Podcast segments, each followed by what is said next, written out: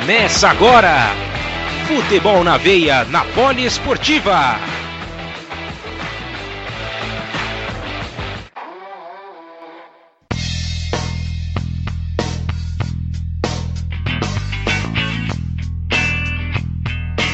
Fala galera do Futebol na Veia, da Rádio Poliesportiva, tudo bem com vocês?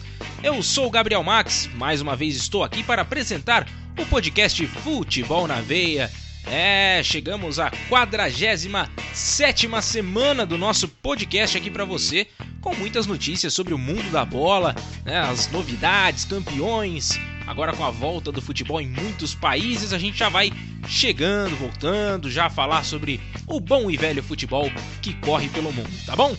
É, gostaria de convidar mais uma vez o nosso comentarista de hoje para dar as suas palavras iniciais, Ícaro Dias.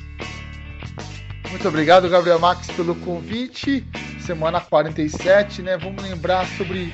Essa semana tivemos dois tetracampeões comemorando aniversário, né? Primeiro a Alemanha, que foi tetracampeã em 2014, né? Abraço pro Guilherme Ribeiro. E amanhã, 17 de julho de, de 1994, né? Todo mundo lembra, acabou, é tetra, é tetra, é tetra. O Brasil se consagrava tetracampeão em cima da seleção italiana no estádio Rose Bowl, lá no estado da Califórnia, né, na cidade de Los Angeles, né, a maior final de Copa do Mundo de todos os tempos.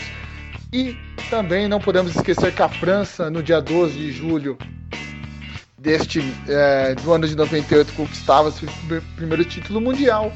E hoje é o dia do Luciano Massi, Gabriel Max. Sabe por quê? Por quê?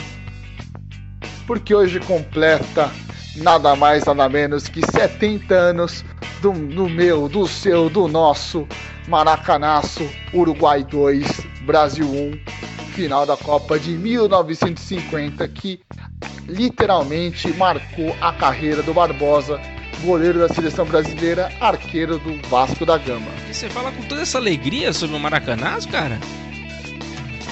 Ah, é que a gente acaba empolgando, né? O Guilherme traz essa coisa de, de rivalidade, o Luciano Massi também. Mas é aquilo, né? A gente aprende durante um ano desse programa que a gente tem que passar informação em primeiro lugar, né? A gente não pode passar informação com tristeza, com, como você mesmo diz, transpirando nos olhos. Então a gente tem que passar o que realmente aconteceu. O Uruguai foi bicampeão, depois se tornou tetracampeão. A França ganhou seu primeiro título. A Alemanha é, foi campeã do mundo, passando o carro em cima do Brasil na semifinal. Mas a gente não pode esquecer que amanhã é o dia de todo mundo gritar: é tetra, é tetra, é tetra e é tetra, Gabriel Max. Muito bem, muito bem. Então vamos lá. A gente começa o nosso programa de hoje já falando sobre o futebol europeu. Aliás, a gente tem uma entrevista exclusiva, mais uma entrevista bem legal essa semana, e a gente já começa dando dicas já sobre quem será o nosso entrevistado. Nosso entrevistado é jogador e ele atua fora do Brasil. Essa é a primeira dica que a gente vai deixar com vocês. Já já fiquem pensando aí quem pode ser, se é um jogador famoso de algum país tradicional ou se é de um país não tão conhecido. A gente vai daqui a pouquinho ir revelando para vocês quais serão é, essas dicas para você tentar matar aí quem, quem será o nosso entrevistado, tá bom?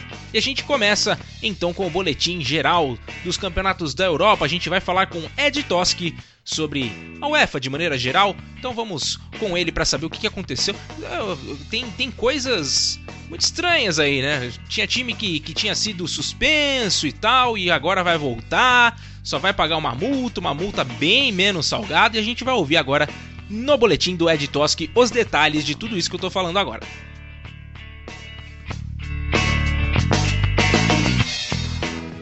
Começando mais um giro pelas competições europeias. A Corte Arbitral do Esporte, o CAS, anunciou na última segunda-feira a decisão sobre o caso envolvendo o Manchester City. Relembrando, o clube havia sido punido pela UEFA pelo não cumprimento do fair play financeiro. A sua sanção era, além de uma multa, a exclusão do time das próximas duas competições europeias. Contudo, o CAS anunciou que o clube poderá voltar a disputar as competições europeias e ainda entendeu que não havia indícios suficientes comprovando a falta do fair play. Porém, a corte anunciou a manutenção da multa, com um valor bem reduzido. Ao invés dos 30 milhões de euros iniciais, o novo valor é de 10 milhões de euros. Com relação à atual edição da competição, foram confirmados os confrontos de volta das oitavas e irão sim acontecer no estádio dos clubes. Na última sexta-feira, a UEFA também realizou o sorteio das próximas fases da Champions League e da Liga Europa. Quando o assunto é a Liga dos Campeões, as quartas de finais foram definidas e o caminho do chaveamento poderemos ter um campeão inédito. Então vamos aos jogos. O Red Bull Leipzig enfrenta o Atlético de Madrid. A Atalanta enfrenta o Paris Saint-Germain. Real Madrid ou City enfrentarão Juventus ou Lyon. Barcelona ou Napoli enfrentam Bayern ou Chelsea. Na Liga Europa, os confrontos das quartas também foram definidos. Wolfsburg ou Shakhtar enfrentarão Eintracht Frankfurt ou Basel. Lask ou Manchester United enfrentam Istambul, Başakşehir ou Copenhague. Internazionale ou Getafe enfrentarão Rangers ou Leverkusen. Olympiacos ou Wolverhampton contra Sevilha ou Roma. Essas são as informações do futebol europeu. Aqui é Ed Toski para a Rádio Poliesportiva e Futebol na Veia. Aqui o futebol rola com muito mais emoção. Aí, esse foi Ed Toski passando as informações dos campeonatos europeus. Manchester City pode estar de volta então às competições internacionais, com uma multa bem menos salgada, com a possibilidade já de na próxima temporada disputar a UEFA Champions League. Ícaro Dias. Olha, Gabriel, até chato falar sobre isso porque para mim é uma palhaçada. Essa história do Manchester City participar da próxima edição da, da Champions League é ridículo, porque você tem o EFA, o EFA tem o fair play financeiro, ela aplica. É, não, vamos recorrer. Né? Vamos lá pro TAS, pro CAS, recorre e a multa que tinha que pagar, que seria 30 milhões de euros, não, vamos diminuir essa multa. Vamos diminuir essa multa para 10. Então, sabe, é um absurdo. É, não tem é, cabimento. Da fora é, que eles falam, ah, porque não tem, não tem, é, não foi decretado uma intervenção, uma mudança de valores. Pô, mas se quem tá bancando o time é o patrocinador, como não tem esse esse futuro doping, né, que o pessoal fala que é o doping financeiro? Mas enfim, né, foi, foi dada essa norma, a UEFA não teve peito para tentar mudar a lei, vida que segue. É, outra coisa que eu acho muito complicada é você ter igual teremos é, Juventus e Lyon em Turim, ter que levar a equipe do Lyon para Turim para efetuar o jogo. Acho que isso não é legal porque depois não, vai, não teremos jogos de turno em turno. Poderia já marcar tudo no campo neutro para facilitar a viagem, facilitar um monte de coisa. Eu acho que a UEFA peca muito nesse ponto. Em relação aos jogos, é, a gente sabe que na Champions podemos ser um campeão inédito, né? Algo que eu acho que não vai acontecer, né? Porque é difícil pintar um campeão inédito. O último campeão inédito foi o Chelsea em 2012. E se você também for pegar assim, os confrontos também da Liga Europa, todos confrontos muito equilibrados, mas a Internacional de Milão e o Manchester United levam uma leve vantagem. Lógico que também tem o Sevilla, que é um grande favorito. Muito bom, muito bom. Então tivemos já esse primeiro boletim. Vamos agora com o nosso avião mudar de assunto. Nós agora vamos voando até Portugal. Nós temos é, nesse, nesse resumo da semana aí do Edson Guimarães, tem, tem gol narrado no, em português de Portugal, o pessoal do Porto que comemora o título e a gente agora vai nesse boletim, vamos com as informações que ele separou pra gente nesta semana. Edson Guimarães, chega mais.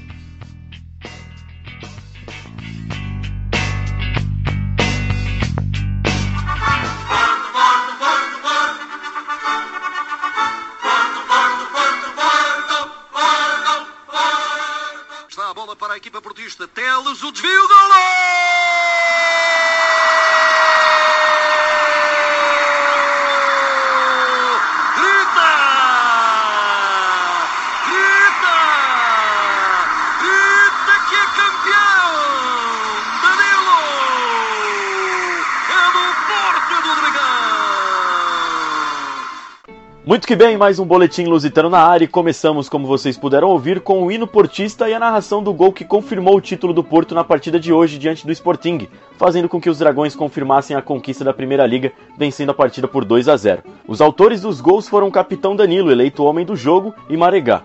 Assim, o Porto chegou à 29ª taça da Liga NOS, lembrando que a última glória máxima portista havia acontecido na temporada 2017-2018. Porém, para que o boletim não fique apenas azul e branco, vamos dar continuidade às notícias, até porque ainda temos incertezas com relação à tabela de classificação. Aliás, começando pelo final da 31ª rodada, onde o Porto só não confirmou seu título na quinta-feira, dia 9, pois o Benfica não foi derrotado pelo Famalicão, apesar do belo segundo tempo dos famalicenses. A partida terminou 1 a 1. Já na sexta-feira, dia em que completou-se quatro anos do inédito e inesquecível título de Portugal na Eurocopa, o Vitória de Guimarães recebeu o Gil Vicente e foi derrotado por 2 a 1, com dois gols nos acréscimos da etapa complementar. Desse modo, os conquistadores se distanciaram da vaga na Liga Europa. Em contrapartida, o Galo de Barcelos confirmou sua permanência na lista do futebol lusitano. O Sporting bateu o Santa Clara por 1 a 0 e o Braga não tomou conhecimento do passo de Ferreira e fez 5 a 1 mesmo jogando fora de casa. Destaque para os três gols do centroavante Paulinho, fazendo seu primeiro hat-trick na carreira e empatando com seu conterrâneo Pise e com o brasileiro Carlos Vinícius, ambos do Benfica, na artilharia do torneio com 17 gols. A rodada teve seu fim com mais uma vitória de visitante, onde o Moreirense fez 1 a 0 no Belenenses. Na segunda-feira, dia 13, o Marítimo recebeu o Rio Ave pela 32ª rodada. A partida terminou 0 a 0 para delírio do nosso querido Famalicão.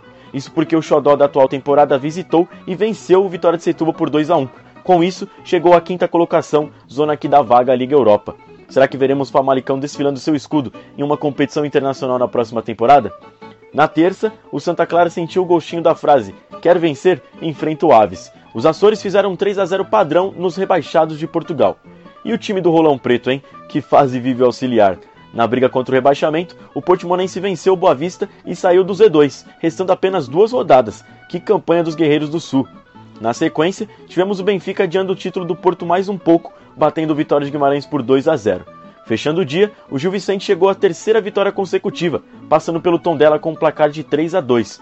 O Galo abriu 3 a 0, mas tomou um susto na reta final. Contudo, conseguiu assegurar o sorriso no rosto dos seus adeptos. Nesta quarta-feira, vitórias magras de Moreirense e Braga, diante de Passo de Ferreira e Belenenses, respectivamente, ambas por 1 a 0.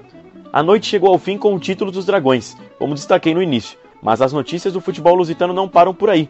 Começando pela Federação Portuguesa de Futebol, que teve Fernando Gomes reeleito para mais quatro anos no cargo de presidente da instituição. A eleição não contou com candidatos da oposição. Já o nosso Famalicão acabou perdendo um de seus destaques da temporada. O goleiro brasileiro Rafael Defende, que fechou o gol diante do Benfica, vai jogar no Farense, equipe recém-promovida à Primeira Liga. E parece ter Águia batendo de frente com o Urubu, Segundo o canal português Sport TV, o Benfica já tem tudo acertado com o técnico Jorge Jesus do Flamengo, que, segundo as informações, chega a Lisboa no próximo sábado, dia 18. O que vocês acham disso, Gabriel e Ícaro? Os rumores são de que Jesus receberia o dobro de salário, mas o plantel para conquistar, no caso, disputar e conquistar grandes títulos, como acontece no Flamengo. Essas foram as informações do Campeonato Português. Eu sou Edson Guimarães para o Futebol na Veia e Poliesportiva. Aqui o futebol corre com mais emoção.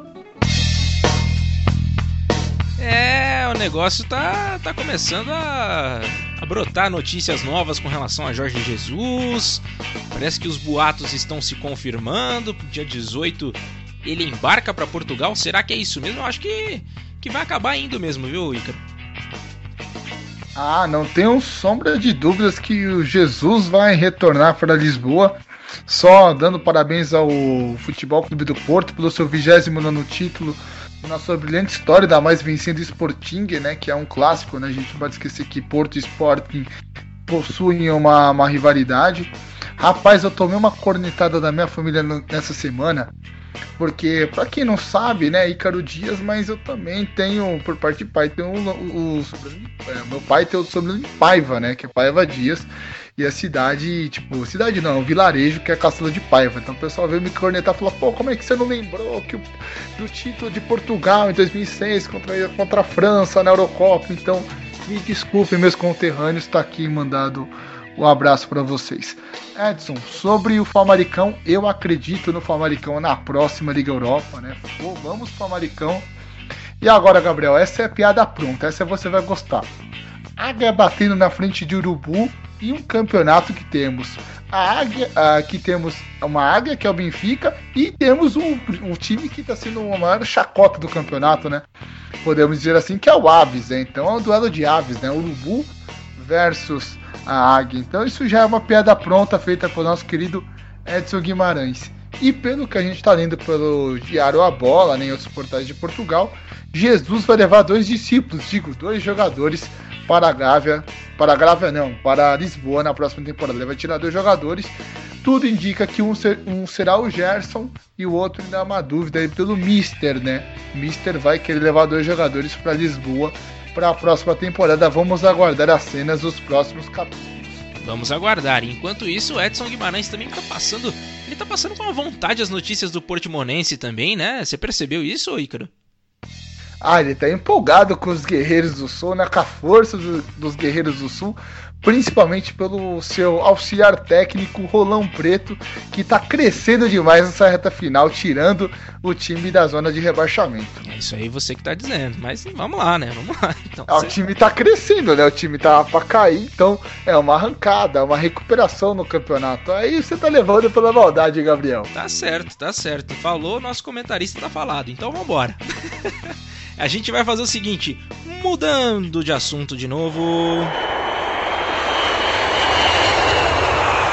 Mais uma vez com o nosso avião pelos ares europeus. Vamos chegar agora até a França. Vamos conversar agora com o Márcio Reis, que tem a, a, essa semana, tudo que aconteceu também durante essa semana, esse resumão, né? inclusive com, com gol de Neymar, tem coisa, tem coisa legal pintando por aí com narração em francês. Chega mais Márcio Reis no nosso podcast do Futebol na Veia, aqui na Poliesportiva. Di Maria, Neymar à l'entrée de la surface, Neymar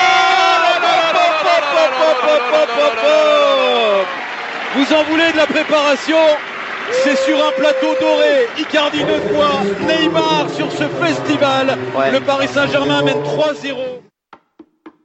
Ah, e não tinha maneira melhor do que voltar com bola na rede falando de futebol na França. Esse aí foi o terceiro gol do Paris e o primeiro do Neymar na goleada de 9 a 0 que o PSG aplicou sobre o Havre Athletic Club, time da Dominus League do segunda divisão do Campeonato Francês.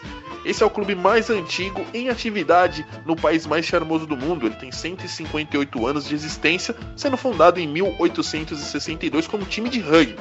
Recentemente ficou conhecido por ser a equipe que revelou o meio-campista Paul Pogba. Mas essa linda história aí não comoveu o PSG, que foi implacável e fez valer a diferença abissal entre as equipes. Você tem uma ideia, em números frios, a média seria de um gol a cada 10 minutos, fora os ameaços, né? E a ajuda do próprio PSG. Teve um lance tão bizarro que o Sarabia ele atuou como zagueiro e tirou o gol do Draxler em cima da linha. Foi, foi realmente muito engraçado.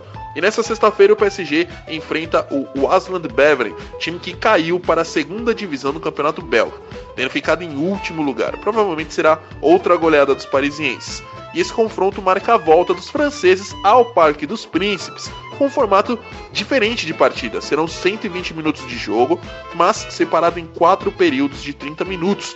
E esse esquema é para dar rotatividade ao elenco, segundo Thomas Tuchel, que disse, aspas, Sexta-feira todo mundo vai jogar por uma hora. É bom. O objetivo é chegar fresco ao Saint-Étienne, fecha aspas. Claro, ele está falando da final da Copa da França no dia 24 de julho.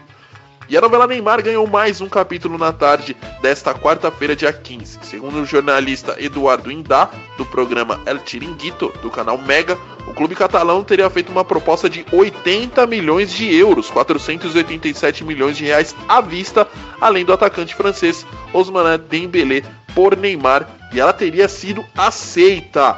Eu vou ficar de olho nessa informação e trago aqui nos próximos programas. Por fim, uma nota bem triste: o irmão de Serge Aurier, lateral do Tottenham, Christopher Aurier, foi baleado na saída de uma casa noturna em Toulouse, na França.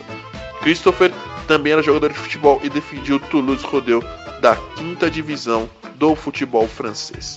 Bom, eu sou Márcio Reis e vou ficando por aqui. Futebol na veia e Rádio Poliesportiva. Aqui o futebol corre com muito mais emoção. É a novela Neymar que não acaba nunca, não acaba nunca e as notícias sempre vão brotando, as coisas vão aparecendo, parece que que tem transação pintando, tem TV que tá bancando isso daí. Mas o que importa é que por enquanto o time do PSG ainda tá fazendo os amistosos, tem gol do, do, do Ney também pra, pra poder abrilhantar mais essa semana aqui no Futebol na Veia. Ícaro Dias. Olha, Gabriel, primeiro a gente tem que lembrar que o PSG bateu em bêbado, né? Esses 9 a 0 é um resultado que engana todo mundo. né? Então, muita calma nessa hora. Muita gente falando, ah, porque o PSG marcou 9, a Atalanta marcou 6, vai ser um jogaço. Muita calma nessa hora, pessoal, calma. É, segundo, muito triste pelo irmão do Danier ter falecido, né? Um- algo que é chato, né? Ainda mais o jogador que tá jogando na Inglaterra. Perder o irmão dessa maneira é uma coisa muito chata. E agora vamos falar sobre essa negociação. Neymar, Barcelona, essa novela, que já vimos como foi do outro lado, né? Quando foi pro PSG, agora se retorna à Catalunha. Se realmente a informação do Márcio procede, por favor, vamos pagar um Uber para encaminhar o Neymar ao aeroporto Charles de Gaulle, na França, com destino à Catalunha. Porque isso é uma chincha. Porque o Dembélé não jogou nada no Barcelona. E você entregar um Dembélé mais 80 milhões de euros está dado. Agora, se fosse o Dembélé mais um Titi, que é um zagueiro campeão do mundo, e a gente sabe que o PSG tá perdendo o Thiago Silva pelo Neymar, aí a conversa seria um pouco diferente. Mais ou menos o que o Barcelona acabou, o que o PSG acabou pagando pelo próprio, pelo próprio Neymar. Vamos aguardar, mas a troca para mim o certo seria um Titi Dembélé mais esses 80 ou 100 milhões de euros pelo Neymar. Aí é uma troca justa. Mas se rolar esse acordo, vende, é, o- se o PSG aceitar, Barcelona vai estar como, amigo? Aquele sorrisão de orelha a orelha. Sim, é verdade, é verdade. Fica bem mais tranquila a situação do Barcelona, trazendo um jogador né, com, com, com um grande potencial ainda dentro do futebol, deixando o Dembélé que não foi bem, não atuou bem, acabou se machucando em algumas oportunidades. E por um dinheiro razoável, né? Vamos ver o que vai Ô, Max. acontecer. Pois não. Fora que vai agradar o chefe, né? O o Messi tá louquinho que ele volte pra Catalunha, tanto ele quanto o Soares, então é aquela troca dos sonhos. Agora quem não vai gostar muito disso é o Antônio Griezmann, né? Porque com a chegada do Neymar, o Griezmann vai jogar onde? Vai jogar de meia? Pois é. Ou pois vai é. jogar no banco? vai complicar, vai complicar para ele também. Então vamos ver, vamos aguardar o que, que vai acontecer aí nas próximas semanas aí do futebol francês, o futebol espanhol, que acabou de ser citado, também é tema agora aqui no, no nosso podcast. Vamos conversar com ela, sim, vamos conversar com Lauren Berger, ela que vai trazer as notícias mais uma vez sobre o futebol espanhol. Vamos ver se ela tem alguma informação também com relação é, a esse imbróglio aí que tá, tá acontecendo do Neymar, ou se o negócio. É que tá, também a preocupação essa semana é com o título, né? Com o título. Quem que vai levar esse título? Será que o, Real Madrid vai carimbar mesmo essa, é, é, esse campeonato? Vai conseguir vencer mais uma vez o campeonato espanhol? Vamos ouvir agora Lauren Berger com o Boletim Espanhol.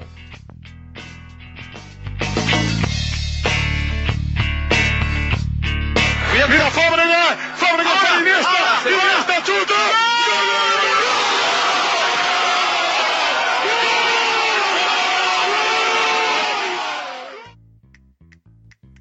Olá, chicos e chicas mais lindos desse mundo. Voltei, é hora de falarmos sobre o melhor, o mais lindo, mais delicioso, mais maravilhoso, mais cheiroso campeonato do mundo, que é o Campeonato Espanhol, que está em sua reta final e aí já alcançou a sua 36ª rodada, então se liga aqui comigo como que foram os jogos. No sábado, dia 11, o Osasuna venceu o Celta por 2 a 1. Já o Real Valladolid perdeu para o Barcelona, ele que segue aí no segundo lugar brigando pela primeira colocação, venceu então com um gol de Arthur Vidal que pode deixar a equipe blaugrana. No mesmo dia, o Atlético de Madrid, que vem fazendo uma boa campanha, venceu por 1 a 0 o Betis. No domingo, dia 12, o Eibar ganhou o Espanhol por 2 a 0. O Atlético de Bilbao levou melhor sobre o Levante por 2 a 1. E o Leganés em casa, aí marcou um golzinho e venceu o Valência. Já o Sevilha, que também faz uma boa campanha nessa temporada, levou aí 2 a 0 sobre o Mallorca. O Real Sociedade que quer aí chegar na fase ali no grupo de classificação para a Liga Europa, venceu o Vídeo Real por 2 a 1 e o Retafe que ainda não conseguiu se recuperar após a pausa para a pandemia, ficou no 0 a 0 com a Alavés. O destaque da rodada é o 2 a 1 do Real Madrid sobre o Granada. Aí tivemos gol de Benzema e Mendy e também Mates que diminuiu a diferença e os merengues venceram por 2 a 1. E com isso, então, nós temos o Real Madrid em primeiro lugar com 83 pontos. E segundo Zidane, às vésperas aí de um possível título, ele afirmou essa exaltação do time é graças aos jogadores. Ele falou que eles querem grandes coisas. E vale lembrar que caso vença o Vídeo Real no jogo da 37 rodada contra o Vídeo Real em casa, já garante aí seu título. E falando em título, Rodrigo pode conquistar então seu primeiro título de expressão. Ele tem 19 anos e é o terceiro da artilharia do time no ano, com 7 gols marcados. E falando em jovens, quem aparece aí no time B do Barcelona, que está no fim da terceira divisão espanhola, é Ansu Fati. O jovem vai se integrar e é filial do time catalão durante os playoffs, que é aí na busca para uma vaga da segunda divisão espanhola. E para encerrar falando Barcelona, Soares falou que acredita que o Barcelona não tem chances de vencer o espanhol e diz que tem que ter autocrítica e não buscar mais desculpas. Ele admitiu que a equipe tem tido algumas atuações ruins, rechaçou o discurso sobre a influência do VAR e também reforçou a confiança para a reta final aí da Liga dos Campeões e falou que é o que resta. E para encerrar, o Real Madrid não vai realizar festa em caso de título espanhol. Ele pediu para a torcida não ir às ruas comemorar o eventual e diz que todos devem contribuir como até agora com toda a responsabilidade, evitando os riscos de contágio da pandemia. E era isso por hoje, Kitos. A gente volta na semana que vem. Será que com título? Não sei. A gente descobre semana que vem, viu? Eu sou Lauren Berger para o Futebol na Veia e Poliesportiva que o futebol corre com mais emoção. Adiós, meus muchachos! É, e talvez, talvez a gente já pode até dar um spoiler já do que tá acontecendo, pelo menos até o momento, né? Que estamos gravando esse podcast, tá rolando também essa, essa rodada do Campeonato Espanhol. E o Barcelona está perdendo para o Osasuna por 1 a 0 e o time do Real Madrid está vencendo por enquanto o Vidia Real por 1 a 0. Então vai dando o Real Madrid na cabeça, Ícaro. É, eu só não vou pedir para você botar o hino do Alá Madrid, porque senão o YouTube vai derrubar a gente, né? Mas claro. o Real Madrid é campeão. Para mim é campeão, acabou. Não tem conversa. Já pode beijar a viúva, enterrar, enterrar o defunto, esquece. Real Madrid é campeão. E todo mundo acreditava que o Real Madrid não ia ser campeão nessa temporada, porque começou muito mal. Depois voltou Zizu, e aí quando volta o Zizu, volta o time fez um ótimo trabalho de Zidane. Gente, lembrando que sempre quem teve quatro pontos à frente nessas últimas cinco rodadas do Campeonato Espanhol se sagrou campeão da competição. É, muito bacana o Rodrigo, né? O raio, a joia da, o raio da Vila, conquistando o seu primeiro título como profissional. E mostra também que as coisas estão muito bem pelo lado da Catalunha, viu, rapaz? A coisa na Catalunha não tá muito legal. E eu não acredito no Kik Sentien como treinador na próxima temporada. Muitos já, já cravam o Chave. A Lauren já trouxe algum, alguns boletins que poderia ser o Ronald Koeman, que, que é o treinador da Holanda. Enfim, mas o Kik Sentien não vai sentar no banco do Barcelona na próxima temporada.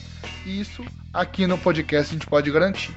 É isso aí, a gente vai chegando então ao final desse primeiro bloco do nosso Futebol na Veia. Se você está acompanhando pela sua plataforma de podcast, vai ouvir só a nossa vinhetinha, é bem rápido, a gente já volta com mais emoção, tá bom? Agora, se você está pelo nosso site www.radiopoliesportiva.com.br ou no www.futebolnaveia.com.br, você terá uma breve intervalo, né? E já já a gente volta, assim como na Web Rádio Mania de Recife, também na Web Rádio Arena BR, que são os nossos parceiros que também replicam o nosso programa. Você terá um breve intervalo e já já a gente volta com muito mais emoção.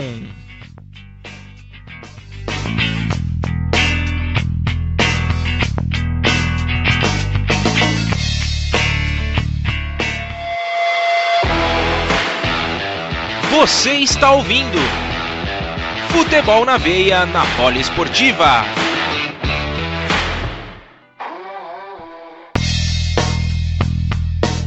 Pronto, aí foi rapidinho, tá vendo? Já estamos de volta com o nosso segundo bloco do Futebol na Veia aqui na Poliesportiva. E a gente, antes de mais nada, vem falar sobre o nosso convidado de hoje, nosso convidado que joga na Europa, mas ele não joga num país tão conhecido assim. Então, já fique pensando aí qual pode, poderia ser o país, quem pode ser o jogador. A gente já deixa então mais essa essa pulguinha atrás da sua orelha, tá bom? Então vamos lá. Então vamos de mais notícias por aqui no Futebol na Veia. A gente aproveita mais este voo para poder trocar uma ideia com Alan Martins, ele que vem trazer as informações sobre o campeonato inglês. Sim, vamos falar de Premier League, Premier League também né, no seu finalzinho ali, já se preparando para a nova temporada. Tem muitos times fazendo contratações, o mercado da bola tá forte lá no, na, na Premier League e você ouve agora esse resumo da semana com o Alan Martins aqui na Poliesportiva. Vamos que vamos.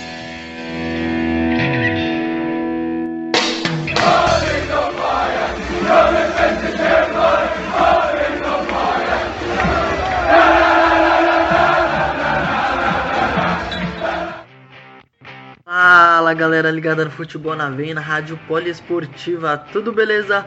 Pelo futebol da Terra da Rainha faltam poucas rodadas para o final da temporada, mas ainda temos muita coisa para decidir por aqui, viu?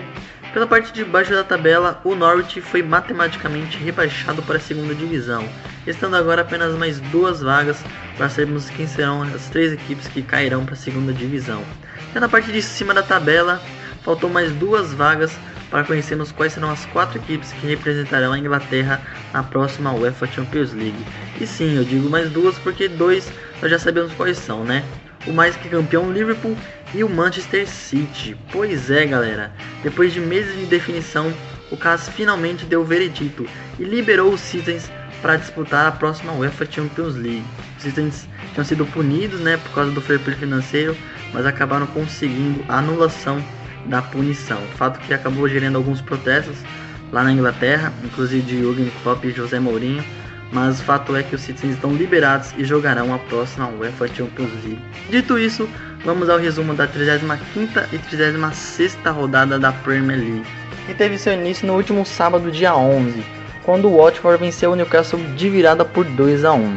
O West Ham fez 4 a 0 no Norwich, enquanto o Sheffield surpreendeu o Chelsea e fez 3 a 0. O Liverpool empatou com o Burnley em 1 a 1, enquanto o City fez 5 a 0 no Brighton. No domingo, o Wolverhampton fez 3 a 0 no Everton, enquanto o Aston Villa ganhou por 2 a 0 do Crystal Palace. No clássico de Londres, o Tottenham fez 2 a 1 no Arsenal, enquanto o Bournemouth venceu de virada o Leicester por 4 a 1. Segunda-feira, o Manchester United empatou em 2 a 2 com o Southampton. Já na terça-feira, e dando início à 36ª rodada, o Chelsea venceu com placar magro sobre o Norwich por 1 a 0. Já nesta quarta-feira, o Tottenham venceu fora de casa o Newcastle por 3 a 1. Burley e o Wolverhampton empataram em 1 a 1. O Arsenal venceu de virada o Liverpool por 2 a 1 e o City fez 2 a 1 no Bournemouth. Nesta quinta-feira teremos mais quatro partidas que finalizarão a rodada o Everton recebe o Aston Villa, enquanto o Leicester enfrenta o Sheffield. O Southampton recebe o Brighton, enquanto o Crystal Palace recebe o Manchester United. E essas foram as informações da Premier League com Alan Martins. Futebol na veia rádio poliesportiva. Aqui o futebol corre com mais emoção. Estamos de volta aqui depois desse boletim dado pelo Alan Martins falando do futebol inglês e a gente tem aqui as, as partidas que, que ocorreram nesta quinta-feira. Everton empatou com Aston Villa em 1 a 1. O Leicester venceu o Sheffield United. Tem mais duas partidas que estão em andamento, Southampton e Brighton. Na verdade aqui o Brighton está vencendo, está é, 1 a 0 pro, pro Brighton para cima do Southampton e a partida entre Crystal Palace e Manchester United está 1 a 0 para o Manchester United e Caro Dias. É, rapaz, vai ficar interessante essa disputa pelo Leicester e Manchester United pela última vaga, né, para a Champions League. Lembrando que do Manchester pode conquistar essa vaga através da Liga Europa, né, como conquistou há duas temporadas, se eu não estou enganado, quando o Zlatan Ibrahimovic conquistou a Liga Europa em cima da equipe do Ajax. Agora falando sobre um pouco do campeonato inglês, né? O nosso querido canarinho amarelo não canta mais, né? O Norwich vai voltar para jogar a Championship na próxima temporada. Sobre essa história do Citizens, né? Para mim virou a verdadeira é, presepada na história do Fair Play financeiro. Agora, mais do que nunca, eu torço para que os sheiks, os maravilhosos sheiks da Arábia Saudita, comprem o querido Newcastle para transformar o Newcastle no gigante, né? Já que o Manchester City não foi prejudicado, porque então o meu Newcastle seria prejudicado, Gabriel Max. É. E agora aproveitando para tentar é, colocar também na disputa aqui, para pegar o resumo do campeonato inglês, Wolverhampton e o Tottenham correm muito por fora para conseguir uma vaga pela Liga Europa, porque eu acho que a Champions já está definida, viu? Ou vai ser o Leicester ou vai ser o Manchester United, não foge desses dois. Perfeito, perfeito. E já de, de bate pronto aqui no nosso podcast, a gente já vai mudar de assunto de novo. Falado sobre o futebol inglês, vamos agora partir rumo à Itália, terra da bota, conversar com Kaique Ribeiro. E esse resumo semanal também do que aconteceu por lá. Dentro il mucchio, attenzione, Boa! Gol! Boa! Di sinistro, la messa, dai, dai, dai, Boa, Boa, ten, ten, ten, Boa, ten, ten, ten, Boa, ten, Fala ragazzi ragazzi, tudo bem? Chegamos com mais informações da Série A Team, que teve duas rodadas nesse período, a 32ª e a 33ª rodada. Começando com os líderes no sábado, a Lazio vem ladeira abaixo. É, amigo, o time da capital até saiu na frente, mas tomou a virada do Sassuolo e perdeu em casa por 2 a 1. Já a sua rival Roma se recompõe na temporada e venceu o Breccia por 3 a 0 fora de casa. Ao final do dia, Juventus e Atalanta fizeram um grande jogo em Turim, com gols de Zapata e Marinov o time de Bergamo chegou a estar duas vezes na frente, mas CR7, duas vezes de pênalti, evitou a derrota da velha senhora, com um empate em 2 a 2 No domingo, o Genoa venceu o Spal em duelo contra o rebaixamento por 2 a 0 e praticamente jogou o Spalini para a Série B. Fiorentina e Verona ficaram no 1 a 1 Parma e Bolonha ficaram no 2 a 2 e Cagliari e Lecce ficaram no 0 a 0 A Sampdoria segue embalada e venceu a Udinese por 3 a 0 E no final do dia, Napoli e Milan fizeram um duelo direto pela sexta posição, que terminou em 2 a 2 A Inter, na segunda-feira, até saiu atrás com o Tutorino com gol de Belotti em falha bizarra de Randanovic, mas com dois gols relâmpagos do segundo tempo e Lautaro desencantando, os comandados de Antônio Conte venceram por 3 a 1 A 34 rodada começou na última terça-feira, com mais uma goleada da Atalanta. Pasalic fez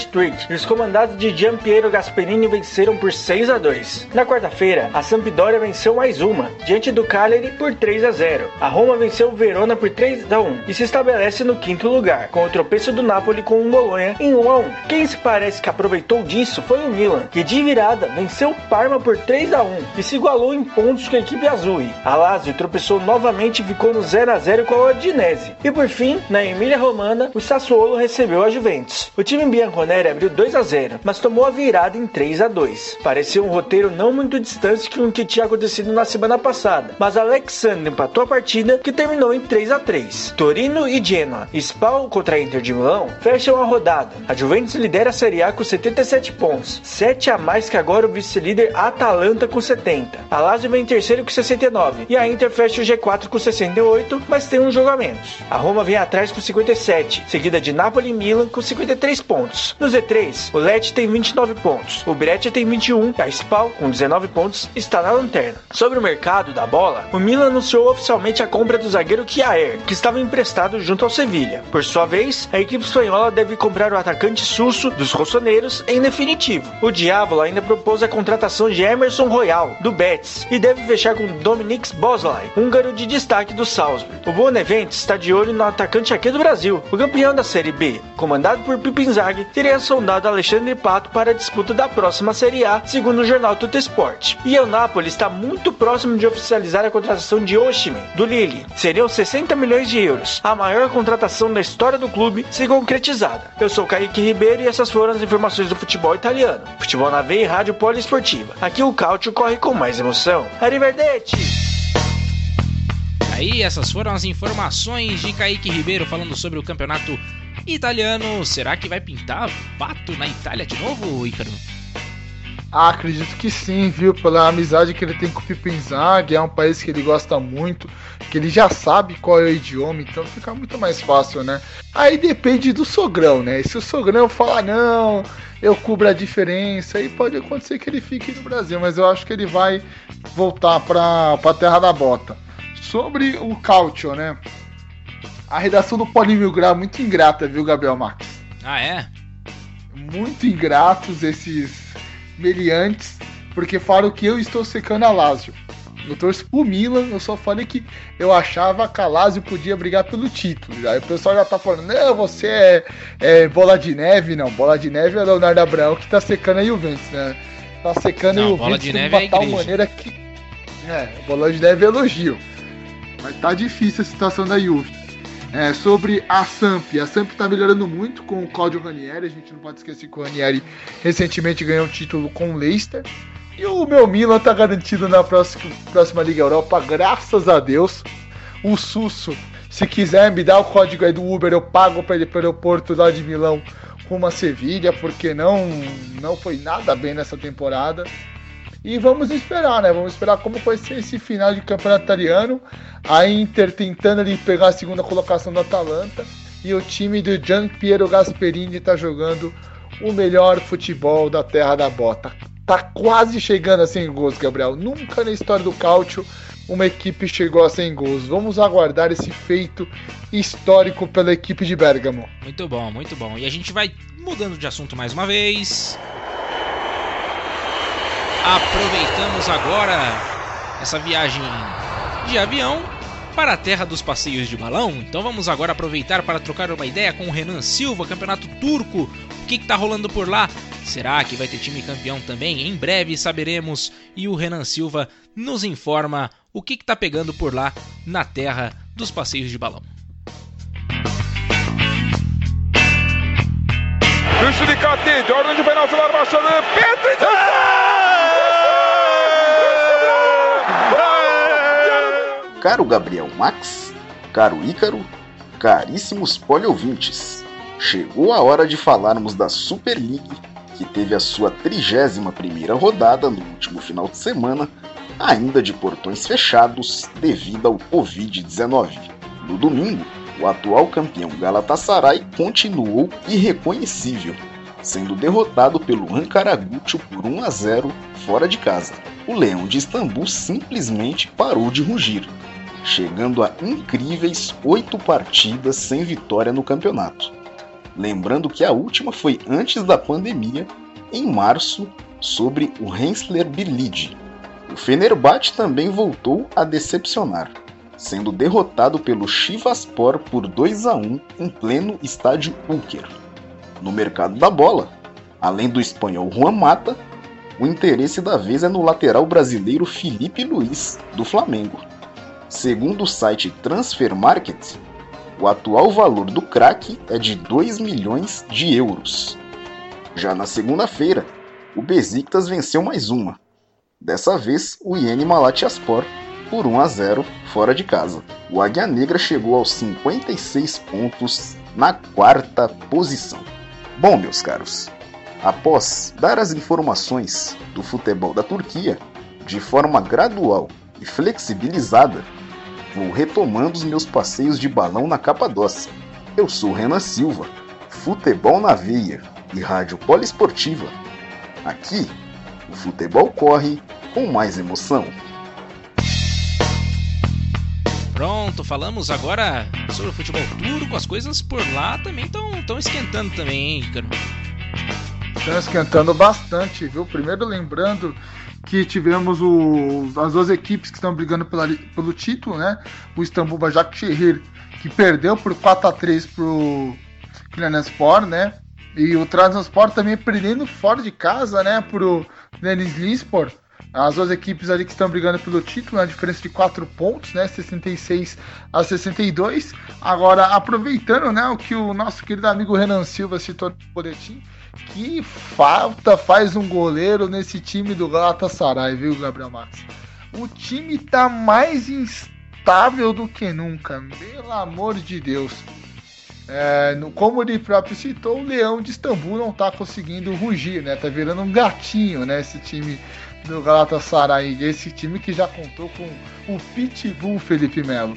Do lado, o Fenerbahçe que não consegue engrenar, tenta fazer vaquinha para trazer jogadores, né? Primeiro foi o Ozil, depois na última semana já mudaram o foco, né? Já era um outro jogador. Agora estão querendo o Felipe Luiz. Enfim, ninguém sabe qual que o que, que o Fenerbahçe quer. E o Besiktas só comendo pela beirada, né, Gabriel? O Águia Negra já está na quarta colocação, já brigando diretamente por vaga na próxima Liga Europa. Então, campeonato turco, campeonato da Terra do Balão, prometendo fortes emoções até o final. É isso aí. A gente muda de assunto mais uma vez. Vamos para a segunda parte, né? O Guilherme Ribeiro quis fazer em duas partes ainda para deixar o negócio ainda mais do, dolorido ainda para nós brasileiros, né? Falando sobre os gols da Alemanha daquele 7 a 1 famigerado, né, que todo mundo já conhece, todo mundo já não aguenta mais ouvir falar, mas não tem jeito, né? Vamos ter de ouvir o segundo tempo, né? Os gols do segundo tempo e o Guilherme Ribeiro preparou pra gente o boletim falando sobre a seleção alemã. Então vamos com ele agora no boletim dessa semana, Guilherme Ribeiro. Vai cruzar, voltou para Alain, aportou, virou a bola escorada, entrou! Gol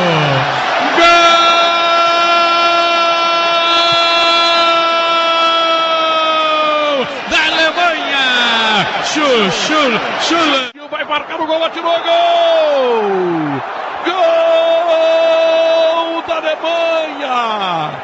Agora, o que, que eu vou dizer, né? 7 a 0. O time do Brasil com o Oscar dominou, fintou, limpou, bateu, é gol! Salve seus 7 a 1 Agora a tristeza de vocês acabou. Os gols da semana foram nas vozes de José Carlos Garotinho, Pedro Ernesto e José Silvério. Mas a felicidade alemã não acabou ali.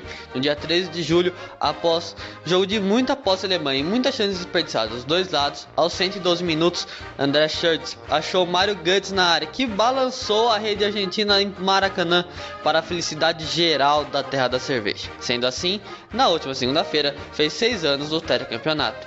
Por isso, hoje o boletim é somente da seleção. A National F seguiu a regra que o Tetra vem 24 anos após o tricampeonato. E bem como falou Ícaro Dias na semana passada, vou relembrar as outras conquistas para vocês. Em todas elas, uma coisa em comum: o time da Alemanha era dado como grande azarão, só em 2014 que nenhum dos dois eram muito favoritos. Por isso, em 4 de julho de 1954, a Alemanha Ocidental bateu a Hungria por 3 a 2. De virada, com o grande jogo de Hahn e Fritz Walter. Em 7 de julho de 1974, novamente de virada, Miller fez o segundo na vitória de 2 a 1 sobre a Holanda. No Estádio Olímpico de Roma, em 8 de julho de 90, o árbitro mexicano o pênalti. Berm não desperdiçou para deixar a Argentina a chorar. E agora deixo duas perguntas para Gabriel Max, Ícaro Dias e nossos ouvintes. Qual seleção foi maior? Aqui para o Puskas? Aqui para o Korf?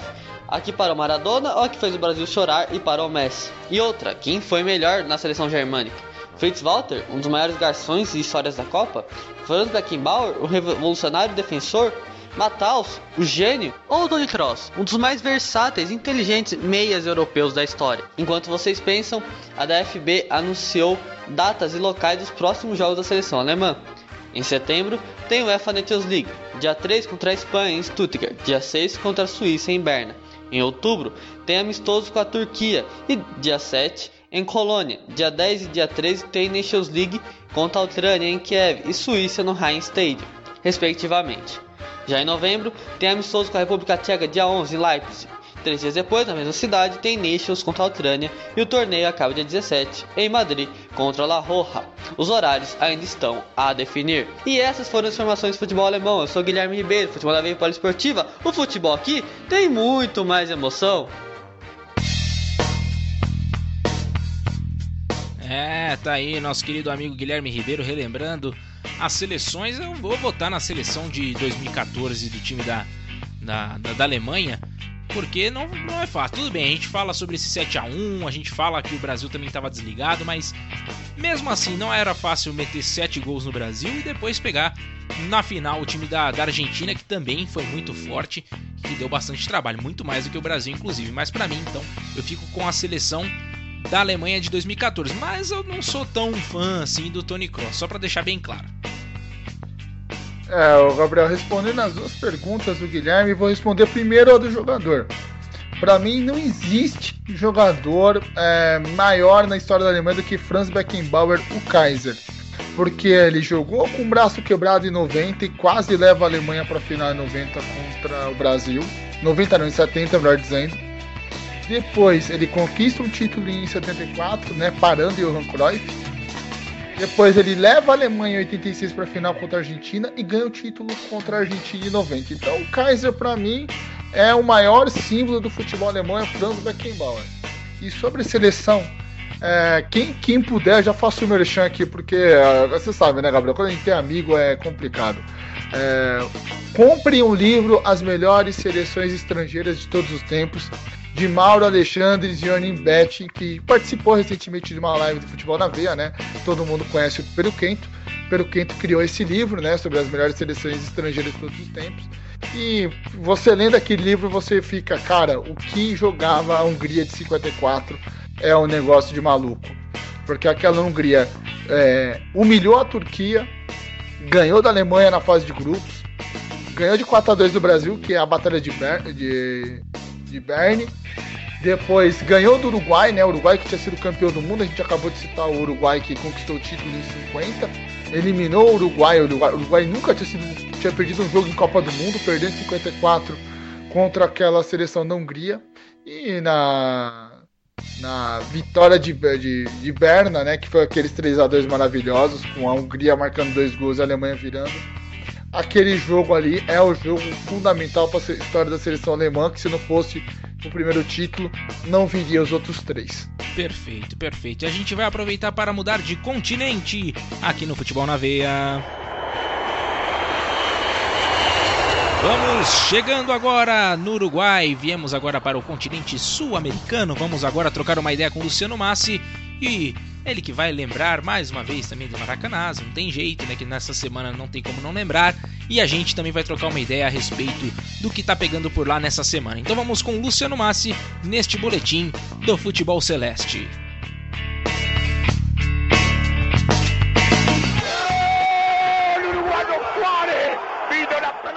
Saudações, ouvinte! Voltei! Após uma semana de ausência, eu voltei para trazer as últimas notícias do futebol uruguaio. E nada melhor para comemorar o meu regresso do que uma boa nova. Durante uma reunião realizada na quinta-feira 15, o Ministério da Saúde, juntamente com o governo uruguaio e a Associação Uruguaia de Futebol, definiu que o campeonato uruguaio retornará no dia 8 de agosto. Ou seja, daqui a pouco menos de três semanas, a pelota estará rolando na terra de Cavani e Soares. É válido ressaltar que o campeonato foi paralisado na terceira rodada. Assim, a competição será retomada a partir da quarta rodada. Confira comigo quais serão os principais duelos. Anote na agenda, porque só tem jogaço. Abrindo os trabalhos, no sábado 8, teremos Fênix contra Progresso. Na sequência, o Defensor Sporting encara o City Torque. Rentistas versus Liverpool, Cerro Largo e Deportivo Maldonado, o Danúbio medirá forças contra o River Plate, Boston River contra o Wanderers e o Plaza Colônia encara o Cerro. Fechando a quarta rodada, teremos nada mais, nada menos que um clássico. Ou melhor, um super clássico. No domingo 9, Nacional e Penharol se enfrentam no estádio Centenário. Assim como os outros duelos, Nacional e Penharol jogarão de portões fechados. Com pouco menos de três semanas para o retorno da primeira divisão, os times vêm realizando amistosos preparatórios, contra equipes da segunda e terceira divisões. Vamos conferir como terminaram esses jogos. O Rentistas, que é líder do campeonato, sucumbiu para o Atenas, da segunda divisão, pelo placar de 2 a 1. O Penharol também tropeçou. Os comandados de Diego Forlan empataram com o Juventud, 1 a 1. Em contrapartida, a equipe do Nacional venceu o Deportivo Maldonado por 3 a 2. Antes de passar a bola para Ícaro Dias e Gabriel Max, vamos matar a saudade do futebol com o nosso TBT. No começo dessa semana, o Uruguai comemorou 33 anos do título da Copa América de 1987. A final aconteceu contra o Chile e foi vencida por 1 a 0. Porém, o jogo mais importante foi contra a Argentina, de Maradona e Canidia. O estádio Monumental de Testemunhou uma patada atômica de Antônio Alçamendi, que garantiu a vitória por 1 a 0 e garantiu também a Celeste na decisão do torneio. Relembre agora este golaço. Pega. Gol. Gol de Uruguay Alzamendi. Uruguay 1 Argentina. Luciano Massi para Futebol na Veia e Rádio Poliesportiva. Aqui o futebol corre com muito mais emoção. Boa, boa, Luciano Massi, cheio dos TBTs aí, né? Com muita, muita coisa antiga aí pra gente relembrar e notícias quentes também dessa semana aí, cara. Exatamente, né, Gabriel? A volta do futebol na terra de Cavani Soares. Quem diria daqui três semanas vamos ver a pelota rolar pelas canchas do Uruguai, ainda mais pro Nacional e Penharol, um dos grandes clássicos, né? Um dos maiores do sul-americano. A única coisa que nos, que nos deixa triste, né, por ter portões, fecha, portões fechados, né, devido à Covid-19, mas a gente entende, é um grande jogo, é um grande espetáculo. Eu tenho certeza que lá na, nas quatro linhas vai pegar fogo, o jogo vai ser muito interessante, fora os outros jogos, os jogaços que o Luciano citou aí no seu boletim. Luciano que tá querendo cobrir um jogo da, da eliminatórias da Copa, viu, Gabriel? Ah, é?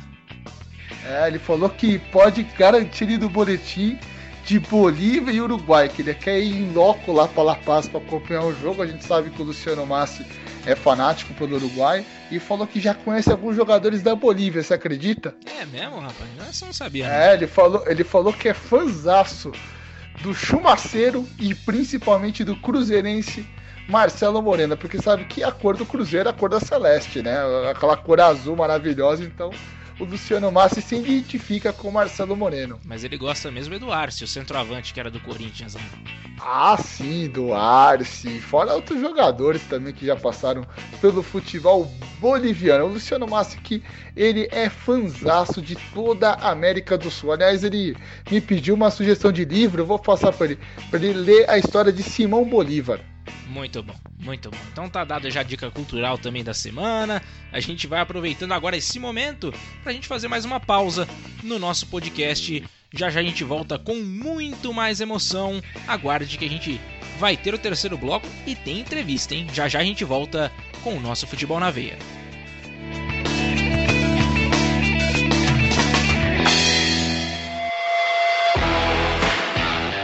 Você está ouvindo Futebol na Veia na Poliesportiva.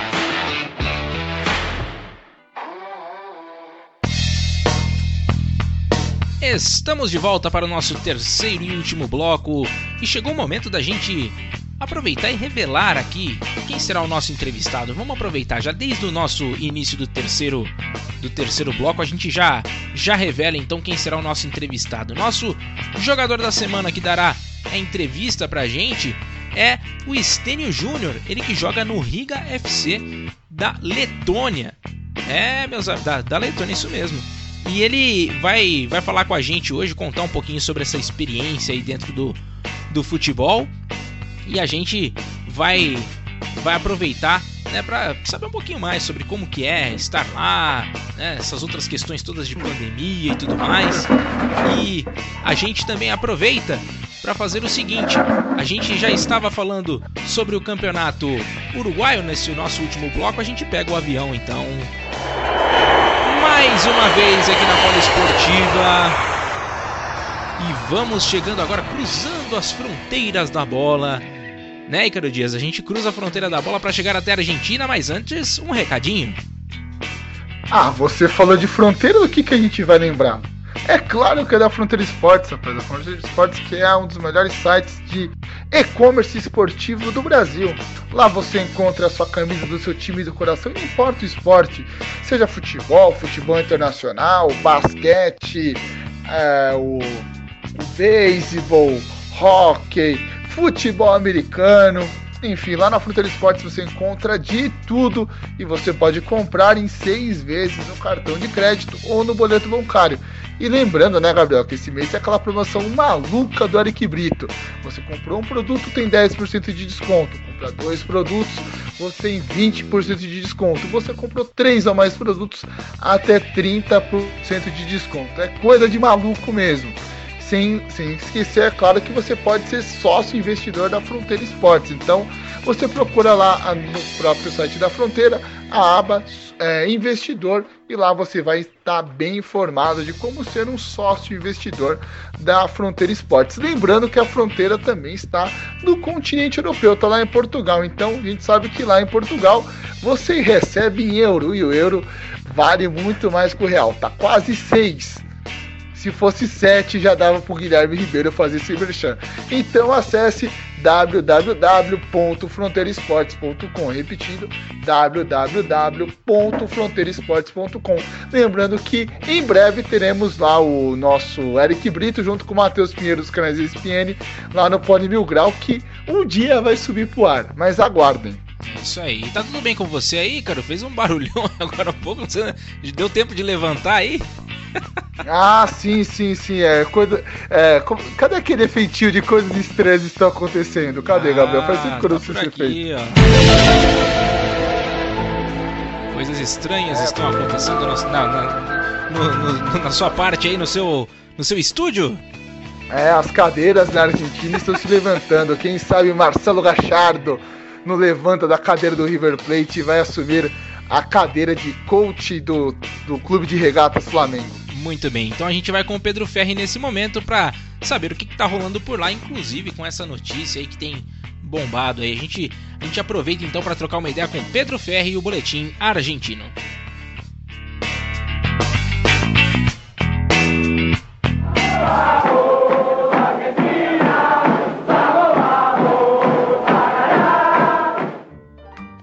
Quatro das cinco equipes argentinas que participam da Copa Libertadores da América solicitaram à AFA, mais precisamente ao presidente Cláudio Tique Tapia, para que ele levasse à Confederação Sul-Americana de Futebol um pedido de adiamento em uma semana da competição internacional.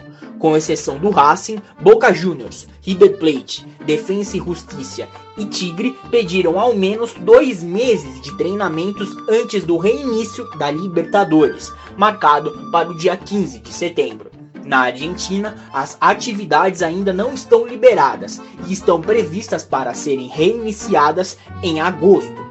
Sobre o tema, o presidente do Defensa, Lene, disse à agência argentina Telam, abre aspas, se pudéssemos começar a treinar a partir de 18 de julho, no próximo sábado, quando a fase de quarentena terminar, não haverá necessidade de pedir nada, mas não sei se isso será viável.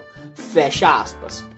Mas a Comebol não deve acatar ao pedido. Segundo relata a imprensa argentina, a entidade adiará o retorno desses clubes em, no máximo, 48 horas. Portanto, eles devem retornar à competição no dia 17 de setembro e não no dia 15.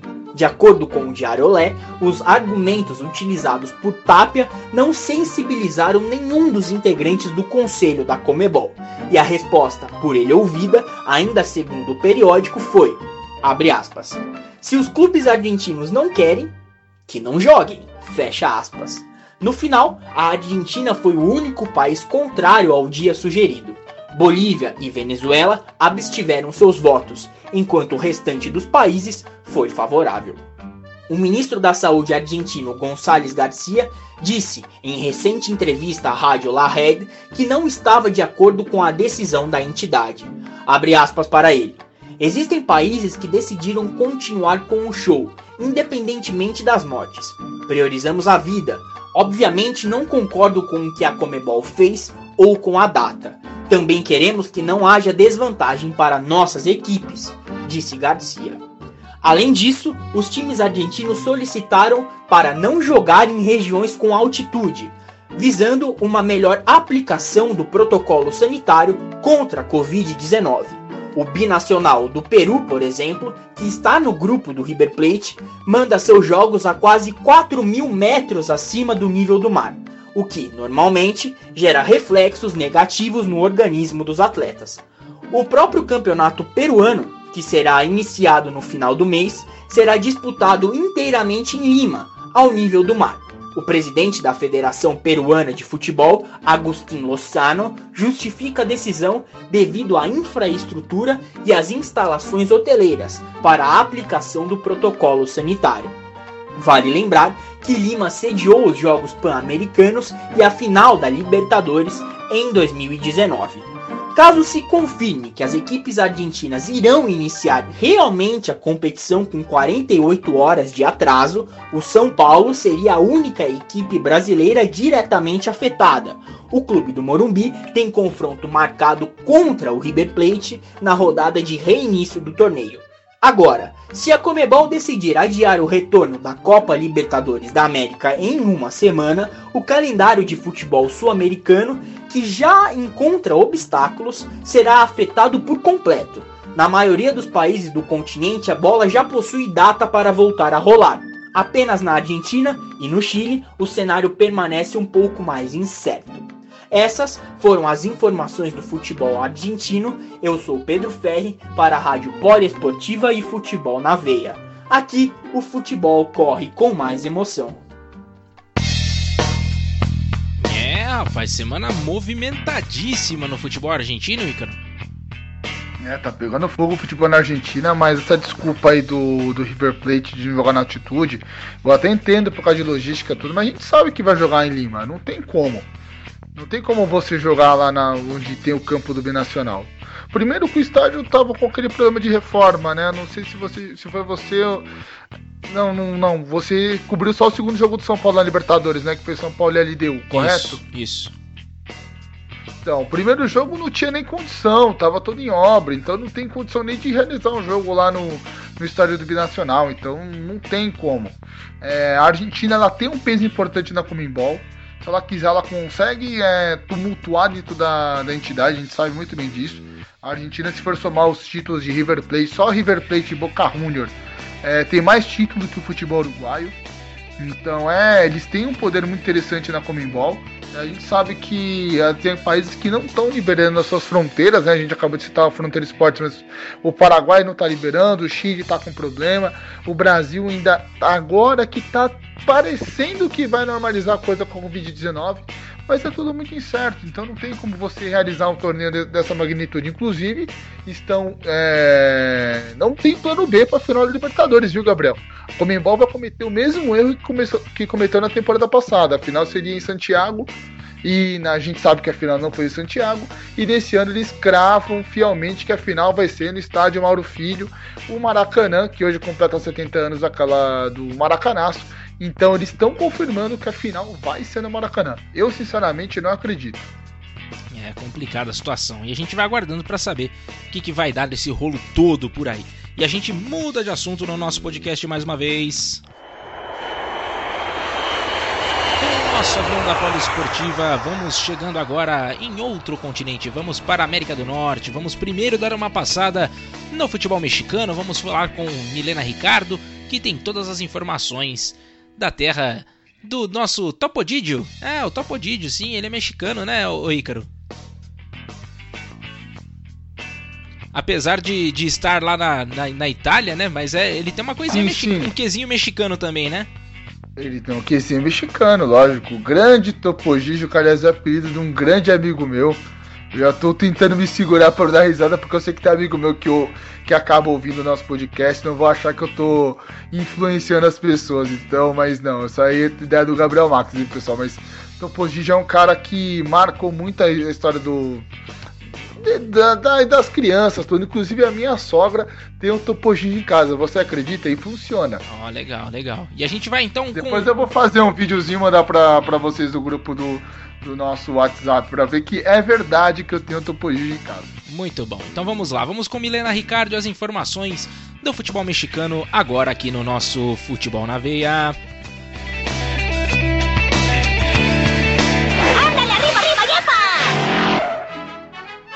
Olá, ouvintes! Sejam muito bem-vindos por aqui. Esse é o Boletim do Futebol Mexicano desta semana e as coisas estão bastante tranquilas por aqui. Nenhum mercado da bola rolando muito intensamente, temos apenas o Copa por México rolando nas últimas duas semanas e algumas trocas e aposentadorias.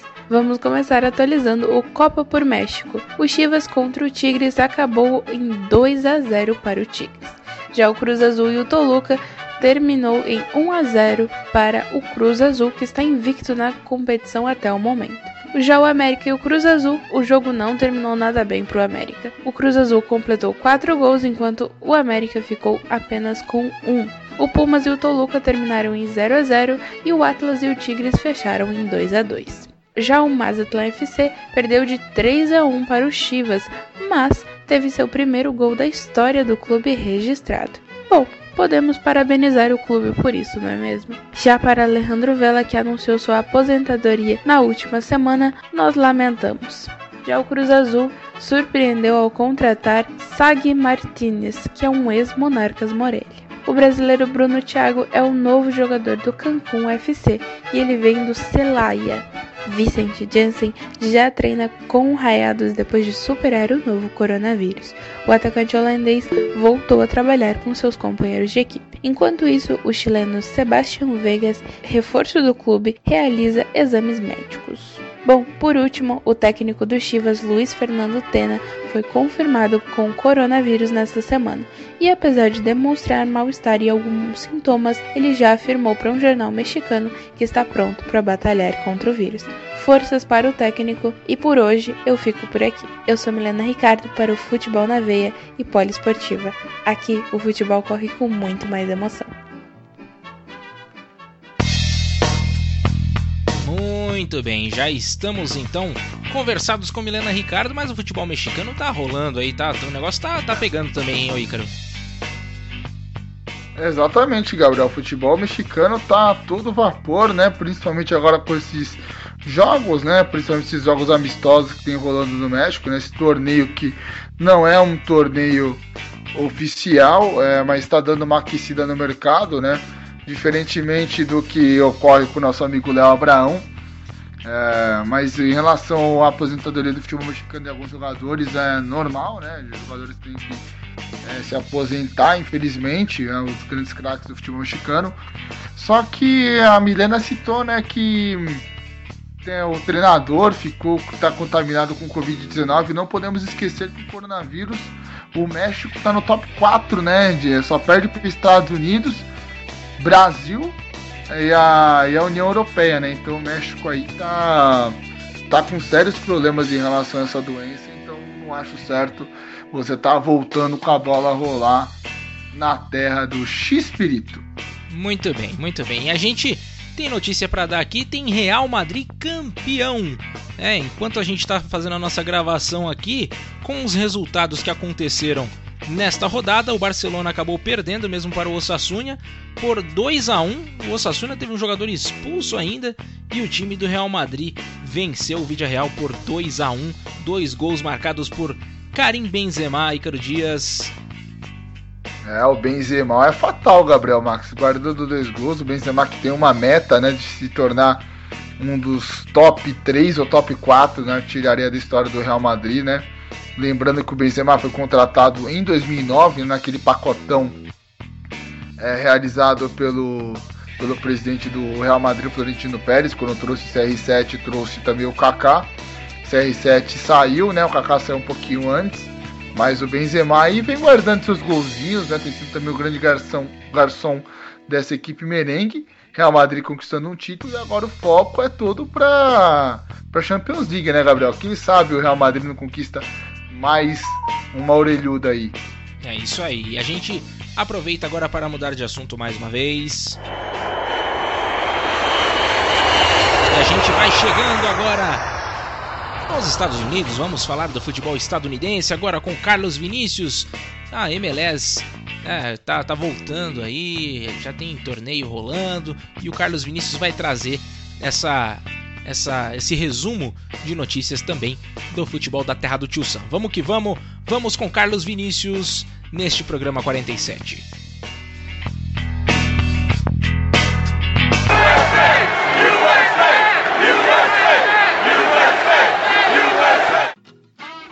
Hello guys! Depois de quatro meses, o boletim estadunidense finalmente terá futebol para contar. Dessa forma, na abertura do MLS Back, Nani brilhou para o Orlando City na vitória em cima do Inter Miami. Já na quinta-feira 9, Philadelphia Union e New England Revolution venceram pelo placar mínimo. No dia seguinte, Seattle Sounders e San José ficaram no zero. E no último final de semana, os Bulls superaram o Atlanta e o Columbus Crew massacrou Cincinnati de Stan. Pelo grupo D, Minnesota United e Real Salt Lake passaram pelos seus adversários. E finalizando a primeira rodada, DC United e Toronto empataram em 2 a 2. Já durante a noite, o LFC sentiu a falta de Carlos Vela ao ficar na igualdade com o Houston Dynamo. Fechando o dia, Chicharito após perder um pênalti, finalmente desencantou. Entretanto, o Galaxy perdeu para o Portland Timbers por 2 a 1. E como temos jogos quase todos os dias nesta primeira fase, na última terça-feira já começou a segunda rodada. E o grupo A já tem os dois primeiros colocados definidos, já que Philadelphia Union e Orlando City venceram suas partidas e conquistaram seis pontos cada. O Inter Miami amarga quatro jogos oficiais em sua história e conseguiu perder todos eles. Para finalizar, o atual campeão da MLS Cup, Seattle Sounders, está em situação delicada no grupo D, já que empatou sua primeira partida e ontem perdeu para o Chicago Fire. Falando sobre a organização do torneio, as críticas estão pesadas. A MLS remarcou quatro partidas diferentes nos últimos dias, além da retirada de FC Dallas e Nashville por conta dos casos da Covid-19 no elenco. Para piorar essa situação, o brasileiro João Pedro deu uma declaração polêmica ao esporte interativo. Aspas, Caso não jogássemos, eles poderiam cancelar o ano e não haveria pagamentos foi meio forçado a acontecer, fecha aspas. Como o contrato na MLS é diferente do que no resto do mundo, os jogadores ficariam sem receber pelo tempo que não jogassem. Que fase! Enfim, assim termina mais um boletim estadunidense. Eu sou Carlos Vinícius para o Futebol na Veia Esportiva. O soccer aqui é com muito mais emoção. Muito bem, essas foram as notícias da MLS com Carlos Vinícius Ícaro Dias. É, depois de muito tempo a bola rola na terra do tio Sam e a grande zebra é o Galaxy, né, rapaz? O Galaxy tem um todo investimento, tudo bem que não conta com o Ticharito Hernandes para esse início de temporada, não é aquele time que tem mais aquela correria, aquela energia da temporada passada, tá tropeçando aí no da MLS It's Back. O Inter Miami é normal ter esse desempenho, né? Porque é um time que está em formação, um, a gente não esperava um desempenho muito grande. E ninguém sabe como que vai ser esse torneio, né? Esse torneio é uma grande aposta não tem favoritos, né? Por causa que as equipes não tiveram tempo suficiente para preparação, começaram um campeonato, depois o campeonato foi cancelado, se criou outro campeonato. Ou seja, essa Covid-19 criou uma gigantesca bola de neve, meu caro Gabriel Max. É isso aí. Agora a gente vai mudar de assunto mais uma vez. Cá estamos chegando no futebol asiático nesse momento. A gente vai começar agora pelo, pelo futebol japonês, notícias sobre esportes olímpicos também é com o Lucas Vilela, vai trazer algumas informações aí pra gente, principalmente sobre essa, é, essa semana do futebol japonês, tá bom? Então vamos com ele, Lucas Vilela, aqui na Poliesportiva, no meu, no seu, no nosso Futebol na Veia.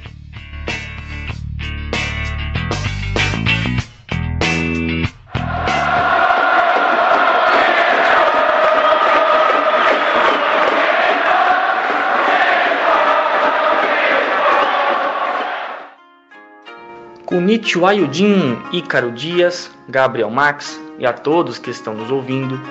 O boletim japonês desta semana conta sobre a visão de Koike em relação às Olimpíadas, medalhista olímpica com Covid-19, mural de atleta pichado e notícias da J-League.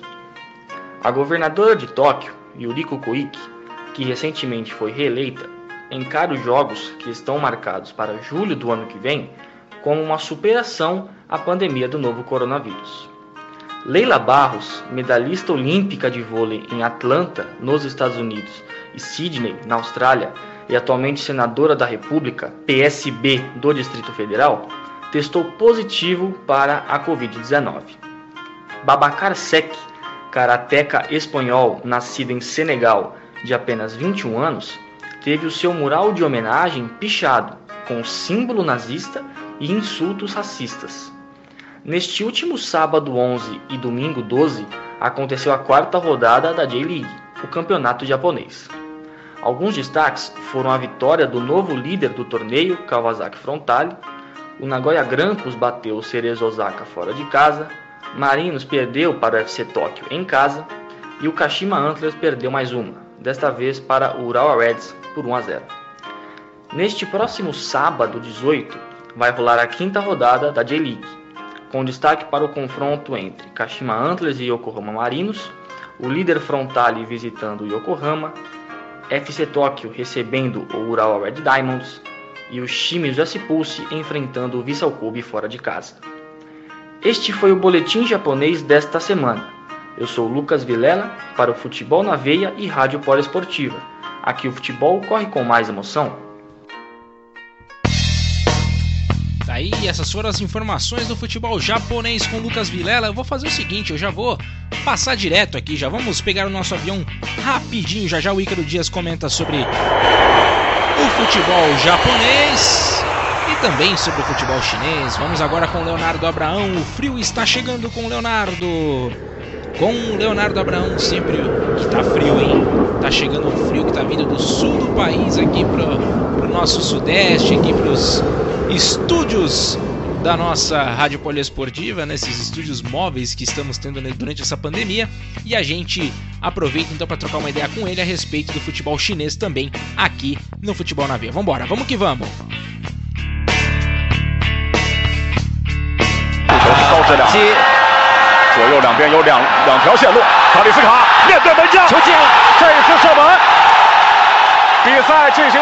左右两边有两两条线路，卡里斯卡面对门将，球进了，这一次射门。比赛进行到接近四十四分钟，上半场比赛临近尾声的时候。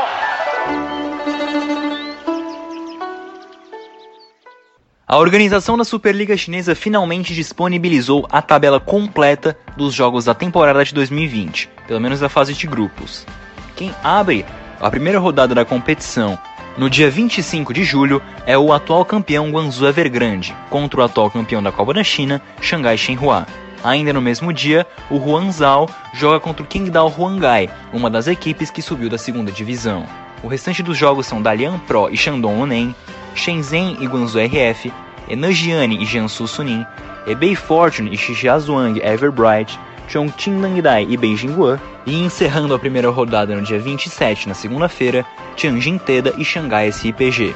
Falando em Xangai SIPG, o Hulk, atacante brasileiro que joga na equipe, disse que não vai renovar com o clube para a próxima temporada, ou seja, para 2021. O mesmo disse que estão chovendo propostas para ele e que ele vai analisar inclusive propostas vindo aqui do Brasil. Ele disse, aspas, não estou colocando o fator dinheiro na frente. Estou pensando direitinho onde vou ser mais feliz e estou dando tempo, escutando meus empresários. Não decidimos nada ainda. O certo é que em dezembro estou livre.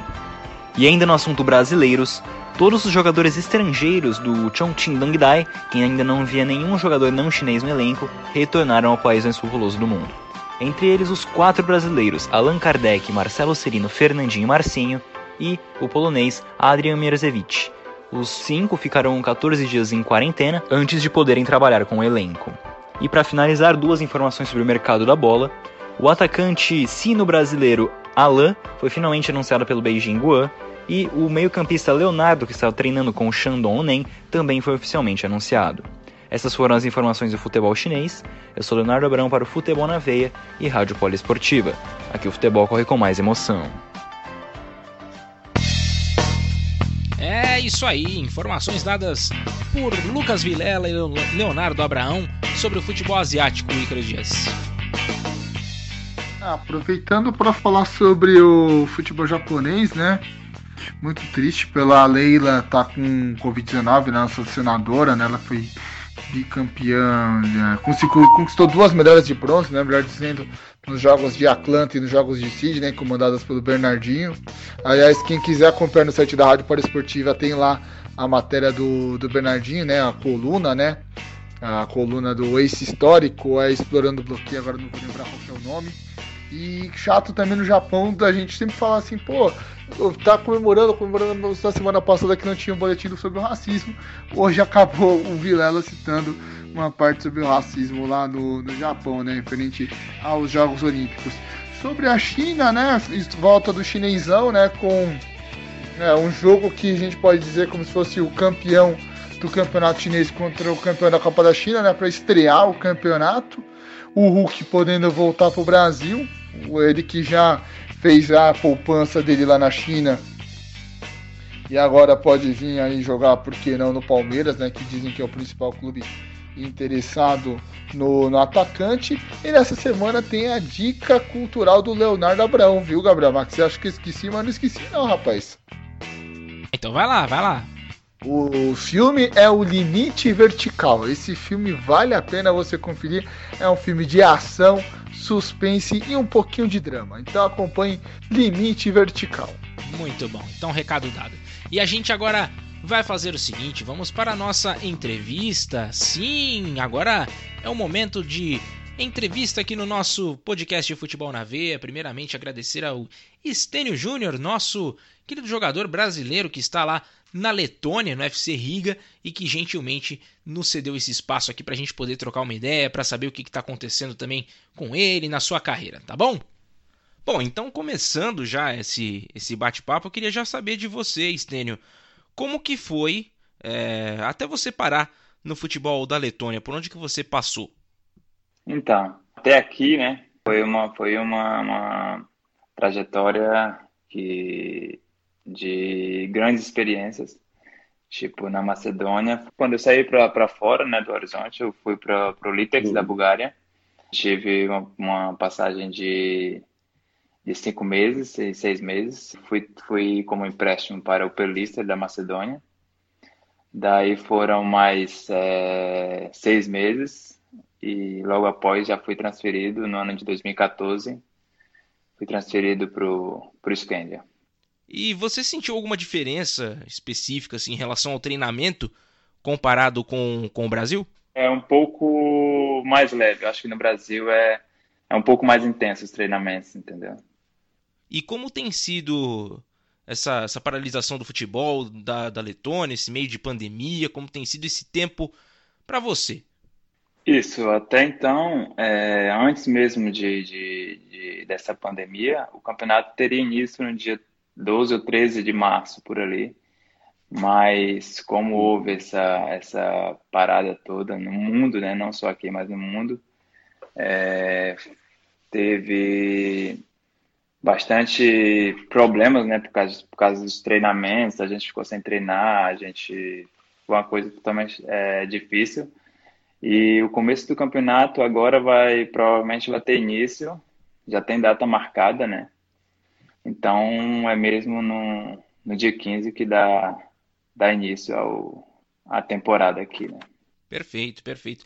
E eu queria saber também como que você faz para se comunicar com os companheiros, qual o idioma que vocês que vocês falam, se é o inglês que, que, que dá para entender um pouquinho mais. Que é o clube mesmo se comunica em inglês. Tem as línguas, o letão, que é o do país, e tem o russo também, que é o do país vizinho, como aqui tem uhum. muita, muitas pessoas da, da Rússia, eles também têm o russo, né? Mas entre os jogadores, é, 90% é, é inglês, entendeu? E quais são os desafios de se jogar fora do Brasil, cara?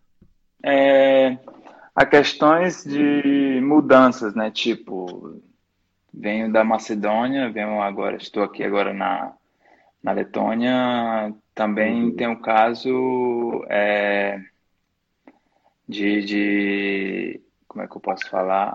Adaptação no, no aspecto de treinamentos, que em cada país é, certamente tem seu diferencial, é, cada treinador, cada preparador físico tem seu modo de trabalhar. Isso tem, tem, tem me complicado aqui também um pouco sobre essa parte, né, dentro do, dos treinos, que é essa mudança de, de, de treinamento. Perfeito, perfeito. E, cara, nesse meio tempo aí que você tá no futebol da, da Letônia, pelo tempo que você passou na Macedônia também, é, você consegue acompanhar os jogos do Brasil? Não, aqui é mais é o, os jogos europeus, acho que os jogos, os jogos da, da América, acho que eles não, não acompanham tanto, entendeu? E já surgiu algum interesse também com relação à sua naturalização para jogar pela Macedônia, para jogar pela Letônia? Já surgiu essa oportunidade para você? Na Macedônia, sim, né? Na Macedônia surgiu pelo fato de eu ter ficado lá cinco anos, quase seis. Aí uhum. é, surgiu a oportunidade também, já entraram em contato comigo até para fazer o, a naturalização para mim poder jogar com a pela seleção, mas aí não se concretizou pelo fato de eu também querer não querer mais ficar lá no país e tal, mas é, foi uma mas surgiu sim a, essa possibilidade. E rolou muita diferença com relação ao estilo de vida europeu? Teve esse choque grande para você ou não? Sim, sim, nessa parte também é um pouco complicado, porque o brasileiro é um, é um estilo mais jogado, mais livre, né? Que já é um pouco mais uhum. fechado, as pessoas já são mais é, fechadas para si mesmo. Perfeito, perfeito. E ainda existe para você essa vontade de jogar no Brasil novamente? Então, é uma coisa que muita gente me pergunta sobre é, se, se eu tenho vontade de, de voltar a jogar no, no futebol brasileiro, eu acho que, que sim, eu posso dizer que sim, mas também é aquele é aquele sim querendo ficar aqui, entendeu? Mais tempo, poder aproveitar mais. E nunca, nunca se sabe, né? Uma hora ou outra pode surgir uma boa oportunidade que, que eu veja mesmo que, que vai ser boa para mim. Então eu posso voltar, mas até então eu quero continuar atuando fora. Legal, legal. E qual a diferença que você percebe né, entre os estilos de treinadores, né, o treinador europeu e, o brasileiro, e como isso funciona na parte tática? Acho que são questões de tipo. São formações que usam.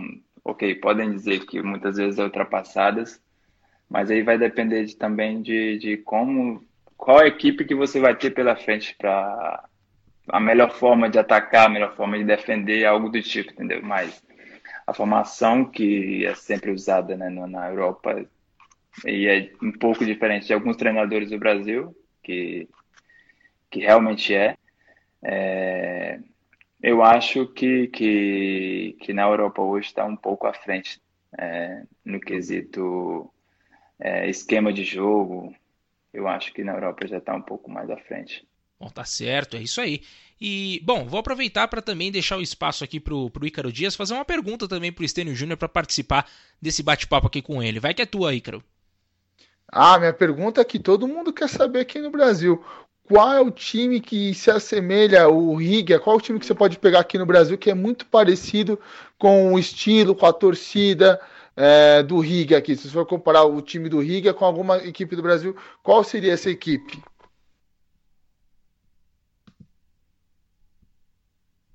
Ah, eu acho que a gente pode também comparar a Liga do Brasil com o Brasileirão com o... são um nível totalmente diferente. É, mas ali na, na, na Série B o Riga faria daria um grande trabalho. E que treinador que você viu que era diferenciado aí nesse, nesse meio tempo que você está atuando fora? Então, é, é uma coisa até, até complicada de, de, de, responder nesse momento. Mas que eu consegui mais liberdade foi o da, o da Macedônia, que, é o, que eu, a gente foi campeão com ele, né?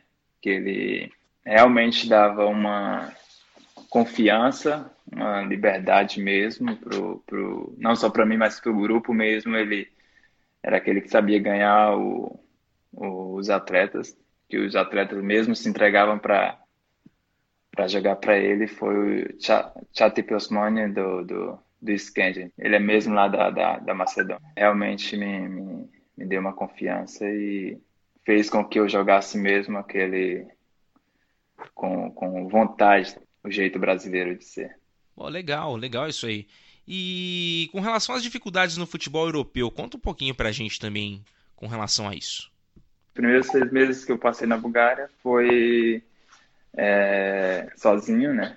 Tinha só. A gente ficava junto, eu e o outro brasileiro que é o Vange, né? Que me levou para lá. É, no começo, pelo fato de eu também estar só, foi bastante complicado. É, quesito frio também, né? Que como a gente sabe, o calor do, do Ceará para um, um frio é uma coisa totalmente diferente. É, e no, no, no, no, começo, o que mais complicou foi a língua, mas é, em segundo lugar vem o, a parte frio. Verdade, verdade. Imagino que tenha sido bem difícil. E pra gente fechar, cara, eu queria saber de você quem que é seu ídolo no futebol mundial e desde já te agradecer por esse papo, viu? É, curto muito e assisti até vídeos mesmo antes de entrar em campo. Era o Bruxo, né? Ronaldinho Gaúcho. É. Daí eu também curtia muito dos antigos, né? Romário, é, um pouco de Ronaldo, Rivaldo, aqueles ali que, que realmente merecem nosso respeito dentro desse, desse mundo do futebol, né?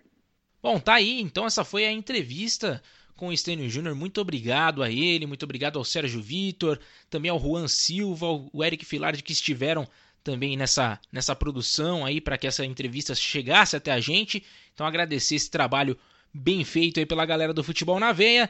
E eu já vou passando a bola para o Ícaro Dias para a gente poder né, se despedir da galera. Tá chegando ao final mais esse programa, Ícaro. É, Gabriel, o tempo passa rápido, né, quando o programa é bom. Agradecer a você, aos nossos poliouvintes, a quem está acompanhando tanto no Spotify do, da Rádio Esportiva ou nos outros aplicativos da Rádio Esportiva e também o pessoal do Futebol na Veia. O meu muito obrigado. E semana que vem tem mais com um, um enxurrado de informações, né? Talvez com já campeão na Itália, trazendo mais informações sobre o título espanhol do Real Madrid, enfim, muita coisa bacana que você vai poder acompanhar no meu, no seu, no nosso programa Futebol na Veia, aqui na Rádio de Todos os Esportes. Meu muito obrigado e até a próxima. Valeu, obrigado Ícaro. Também vou me despedindo. Eu sou o Gabriel Max. Ah, apresentei mais uma vez esse podcast para você. Acompanhe nosso trabalho nas redes sociais, né, no, no Instagram, no Facebook, no Twitter, tá bom? Tanto do Futebol na Veia quanto da Rádio Poliesportiva. Então, fico por aqui. Rádio Poliesportiva e Futebol na Veia aqui. O futebol corre com muito mais, muito mais, muito mais emoção. Até a próxima semana com muito mais informações também sobre o mundo da bola. Grande abraço para vocês, ótima semana, valeu, fui!